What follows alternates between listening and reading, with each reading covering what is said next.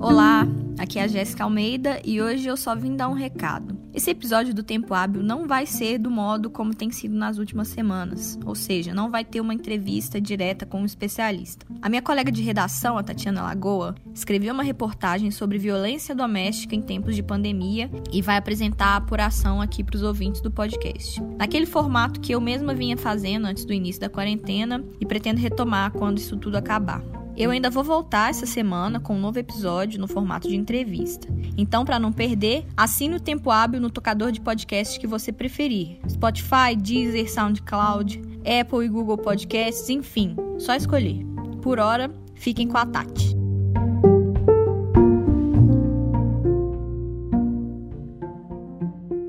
Pai, afasta de mim esse cálice. Às vezes joga uma coisa em mim, me ameaça, eu sinto agressões psicológicas, de ameaças que vai me matar. Pai, afasta de mim esse cálice. Eu fui agredida umas cinco vezes durante esse tempo fisicamente. Pai, afasta de mim esse cálice. A gente gostaria, né, de dizer aqui que a casa seria um lugar seguro, deveria ser, mas não é para as mulheres, né? De vinho tinto de sangue. Como que eu vou ligar? Como que eu vou pedir ajuda se o agressor está aqui comigo o tempo todo, 24 horas? Pai, afasta de mim esse cálice, Pai. Afasta de mim esse cálice, Pai. Afasta de mim esse cálice de vinho tinto de sangue. Na China, onde surgiu o novo coronavírus, o número de denúncias de violência doméstica triplicou nos primeiros três meses de quarentena. A quantidade de mulheres atacadas em casa foi tão grande que foi criado um movimento na internet. Com a hashtag antiviolência doméstica durante a epidemia, o povo chinês já expunha um problema que se tornaria mundial. Na França, o governo registrou um aumento de 32% nos abusos domésticos. Lá, a quarentena oficial foi decretada no dia 17 de março. Dois dias depois, quando os brasileiros já começavam a se trancafiar em casa por causa do novo vírus, Renata ligava desesperada para uma defensora pública de Minas Gerais. A Belo Horizontina queria ajuda, já que o ex-marido a tinha jurado de morte. Duas semanas depois, Lúcia me mandava uma mensagem pelas redes sociais. Ela deu bom dia, disse que queria falar sobre violência doméstica e deixou o telefone de contato trancafiada com o marido agressor, ela queria desabafar a dor de não ter saída. Ao contrário de Renata, ela não denunciou por vários motivos e é mais uma mulher que está sofrendo calada dentro de quatro paredes nesse período de isolamento social imposto pelo coronavírus. A história dessas duas mulheres, que terão as verdadeiras identidades preservadas por segurança e a dificuldade de combater a violência doméstica no contexto de pandemia, é o nosso tema de hoje. Eu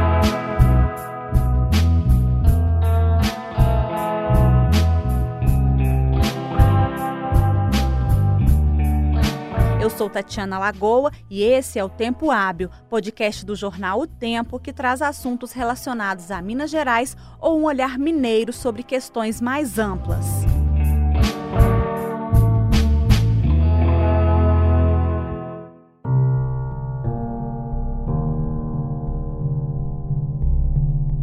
Poucos dias depois de o Congresso Nacional decretar estado de calamidade pública no Brasil em função do novo coronavírus, a Justiça do Rio de Janeiro divulgou um aumento de 50% nos casos de violência doméstica no estado. Em São Paulo, segundo o Ministério Público, a alta foi de 30% números que já eram esperados, como explica a defensora pública especializada no atendimento à mulher em situação de violência, Maria Cecília Oliveira. De acordo com uma nota emitida pela ONU Mulheres, chamada Gênero e Covid-19 na América Latina e Caribe, em um, um, contexto de emergência, né, como esse causado pela pandemia, aumentam-se os riscos de violência doméstica contra as mulheres, uma vez que elas passam mais tempo com os agressores no espaço doméstico, que tendem, esses agressores tendem a, a responder de uma forma mais agressiva às situações da vida cotidiana, como um pedido para dividir as tarefas de casa e os cuidados com os filhos.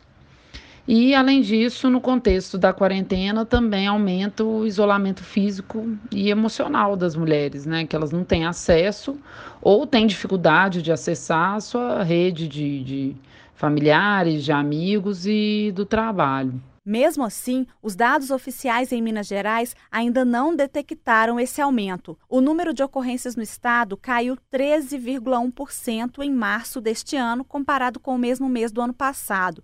Em Belo Horizonte, a queda foi de 23%. Em 31 dias, foram 11.774 denúncias de agressões contra mulheres no estado, o equivalente a 379 gritos de socorro dados a cada dia. Quando divulgou esses dados, a delegada Isabela França pediu atenção ao examiná-los. Ela lembra que, nesse período, uma subnotificação seria normal. A explicação para isso é relativamente simples. A denúncia para esse tipo de crime precisa ser feita presencialmente, seja na delegacia ou em batalhões de polícia militar. E os agressores estão de quarentena, trancados em casa, ao lado das vítimas. Assim, muitos casos não se tornarão públicos neste momento. Mesmo aquelas mulheres que conseguem romper a barreira do medo para chegar em unidades policiais ainda vão encontrar dificuldades nessa fase de confinamento. Em Belo Horizonte, os casos mais urgentes precisam buscar duas vias principais: a Polícia Militar ou a Delegacia de Atendimento Especializado à Mulher. Mas até o atendimento da Polícia Civil está alterado para evitar aglomerações na delegacia, como explica a delegada Isabela. A gente continua com o atendimento 24 horas, né? Só que nos casos graves, nos casos com risco né, para a mulher, nos casos que cabe uma, um abrigamento, ou nos casos quando a polícia militar conduz essa ocorrência, leva essa, essa mulher com o agressor para a delegacia, o atendimento é imediato.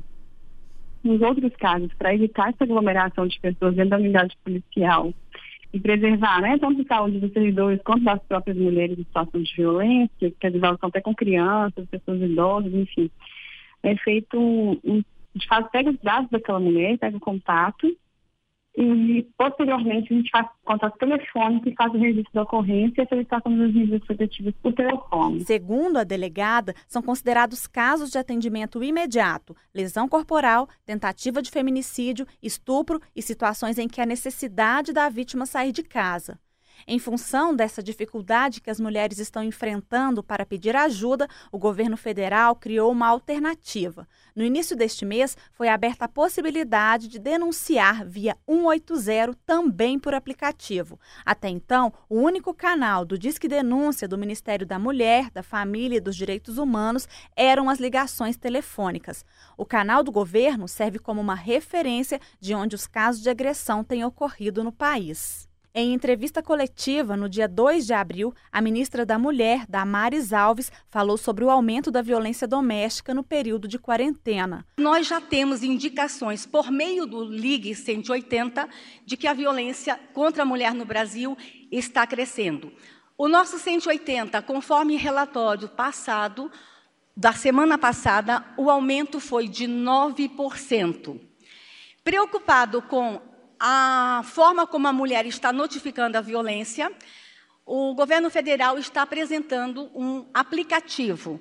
O nosso Ligue 180 agora está em forma de aplicativo que já está nas lojas hoje, em mais dois dias disponível para todo o Brasil, no sistema Android e iOS, em que todas as mulheres poderão fazer a sua denúncia por meio de um aplicativo. Não só a violência contra a mulher, mas também o nosso Disque 100 todos os tipos de violação de direito nesse período poderá ser, ser feito em forma de um aplicativo. Violência contra a criança, abuso sexual, exploração sexual, violência contra a pessoa com deficiência, povos tradicionais, comunidade LGBTI, todo tipo de violação de direito poderá ser feito agora em forma de aplicativo. Acreditamos que dessa forma, a pessoa, mesmo dentro de casa, poderá ir para um cantinho, para um quarto, para o banheiro e poderá, mesmo estando sob o mesmo teto da pessoa agressora, poderá dessa forma também fazer a sua ocorrência de violação de direitos. Mas e como fazer quando até mesmo ir para outro cômodo da casa e fazer a denúncia é difícil? Como é difícil acordar calado Se na calada da noite eu me dano, quero lançar um grito desumano, que é uma maneira de ser escutado. Lúcia, a mulher em situação de violência doméstica que me procurou há alguns dias, ainda não conseguiu soltar esse grito. Depois de vários dias tentando uma oportunidade de gravar um áudio, mesmo que anônimo, para tentar aliviar a tensão que estava exposta, ela foi interrompida. Eu sou uma mulher de 35 anos.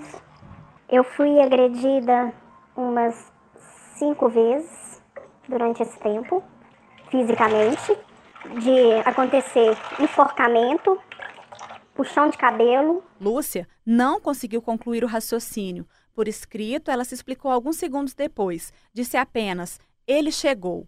Uma mensagem curta, que nesse contexto disse muito. Do lado de cada linha, eu não parava de pensar: como estaria aquela mulher agora? Será que o agressor havia ouvido a nossa conversa? E o pior, ele estaria naquele momento a espancando na frente dos filhos deles de 7 e 15 anos? O fato é que ele não fez nada disso, mas conseguiu silenciá-la. A partir daí, a entrevista teve que ser por escrito. Quando ele foi ao banheiro, ela me contou que na última agressão o marido havia torcido o braço dela porque ela havia reclamado que ele estava muito bêbado. Ele achou ser uma afronta, disse ela.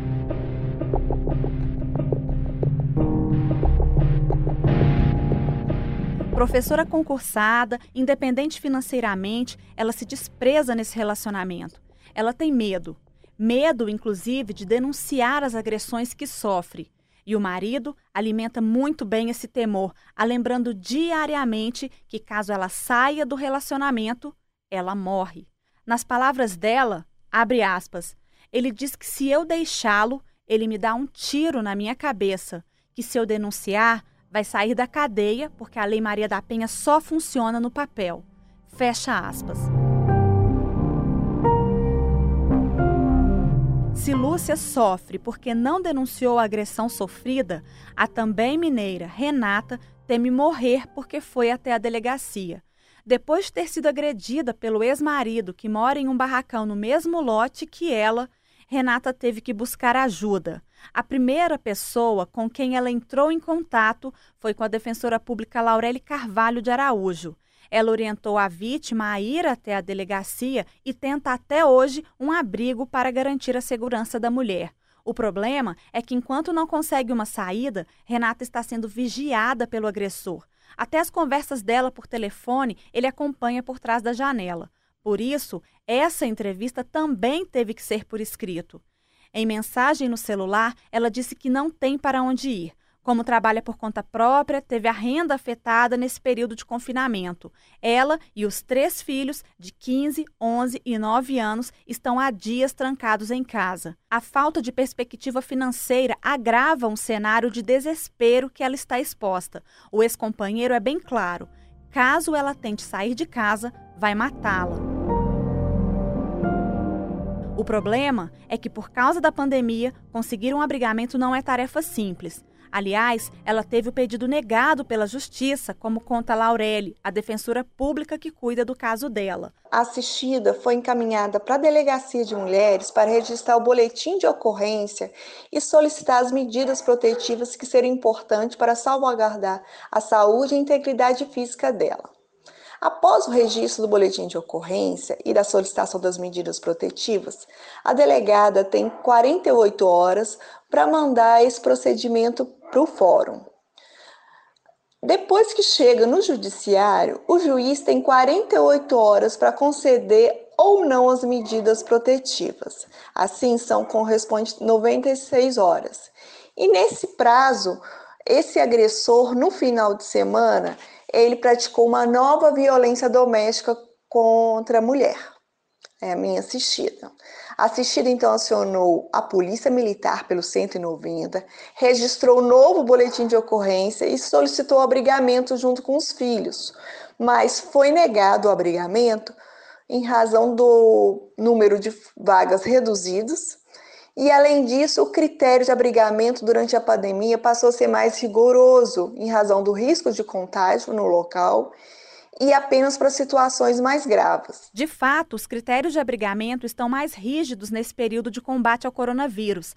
É assim, por exemplo, na Casa Sempre Viva, um dos principais pontos de acolhimento de mulheres em situação de violência da Grande Belo Horizonte.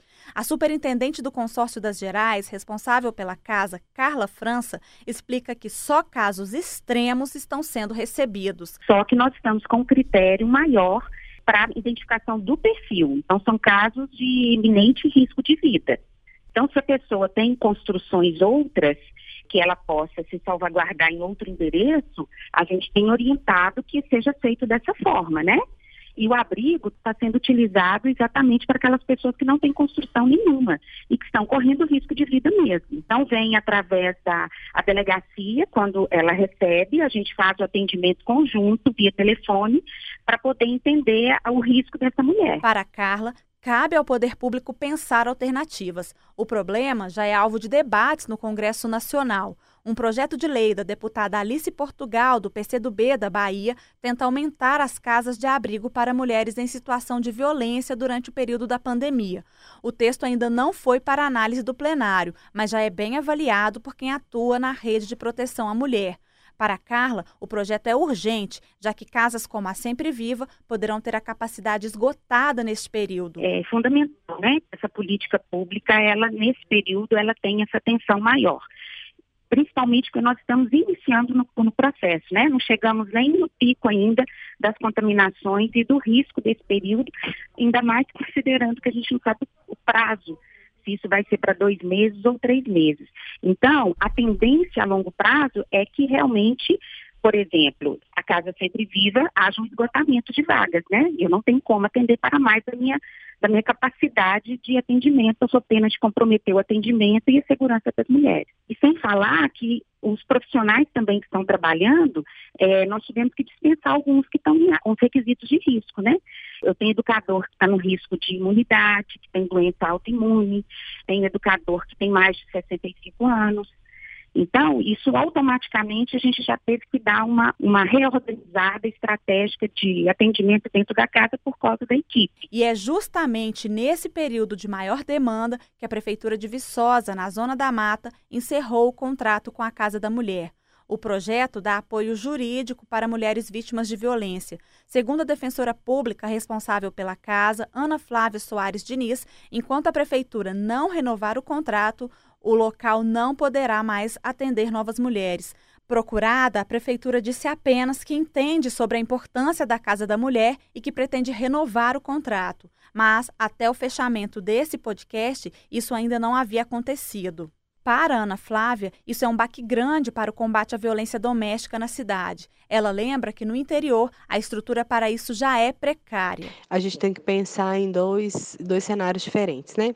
Um é dos grandes centros, e outro do interior, né? E eu estou no interior, né? Estou em Viçosa. Porque nos grandes centros é, existe uma rede especializada de atendimento, né? Então a gente tem as DEANs, às vezes o CRAM, enfim, tem serviços específicos para as mulheres. No interior, isso não existe, né? A gente vai ter os equipamentos que fazem o atendimento, mas não só da mulher, não é especializado, né? Então, essa é a primeira dificuldade que a gente encontra quando a gente está no interior, de não ter uma rede especializada no enfrentamento à violência doméstica. E aí é, é, fica muito difícil, né? Porque a mulher não tem um local específico em que ela possa se sentir acolhida, em que ela possa relatar as suas questões e fazer os encaminhamentos necessários. Então, você muitas vezes não tem uma delegacia especializada, você não tem um atendimento psicológico que é voltado, especializado para mulher, você vai ter mecanismos como CREAS, CRAS, né, que, que faz o atendimento psicossocial mas a todo o município e atende diversas demandas, né, não só das mulheres.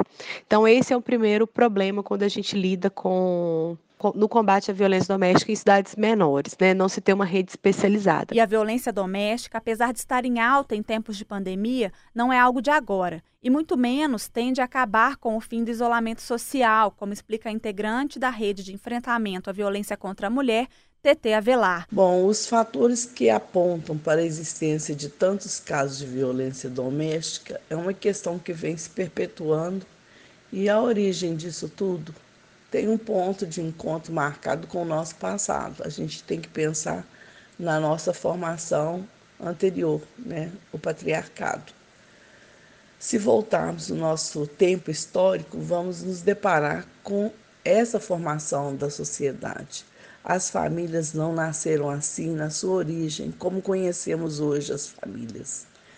Elas não nasceram assim, nem tampouco foi nesse momento que a desigualdade dentro da família e dentro da sociedade se instalou entre homens e mulheres e se consolidou dessa forma não são os fatores biológicos nem os fatores causados por hormônios ou qualquer mudança física entre homens e mulheres que determinaram essas mudanças. São outras questões de origem da organização social. Aí temos que tomar e analisar desde o momento da formação da sociedade, as comunas primitivas, pensar quais foram os fatores sociais da humanidade a partir das tribos primitivas, que iniciaram essa diferenciação entre pessoas, entre homens e mulheres, e aí a gente tem que se debruçar estudar e fazer algumas leituras, porque o processo é longo. Tanta força bruta, Pai, Pai, afasta de mim esse cálice, Pai. Você ouviu Tempo Hábil, podcast do jornal O Tempo. Esse episódio teve a produção e o roteiro feitos pela Tatiana Lagoa. A edição e a mixagem foram feitas por mim, Jéssica Almeida. No próximo episódio, o Tempo Hábil retorna ao formato de entrevista. Para saber quando ele vai ser publicado, assine o programa na sua plataforma favorita: Spotify, Deezer, Apple e Google Podcasts, SoundCloud ou qualquer outro que você preferir. Até a próxima. Tchau. Esse silêncio todo me atordoa. Atordoado, eu permaneço atento na arquibancada para qualquer momento.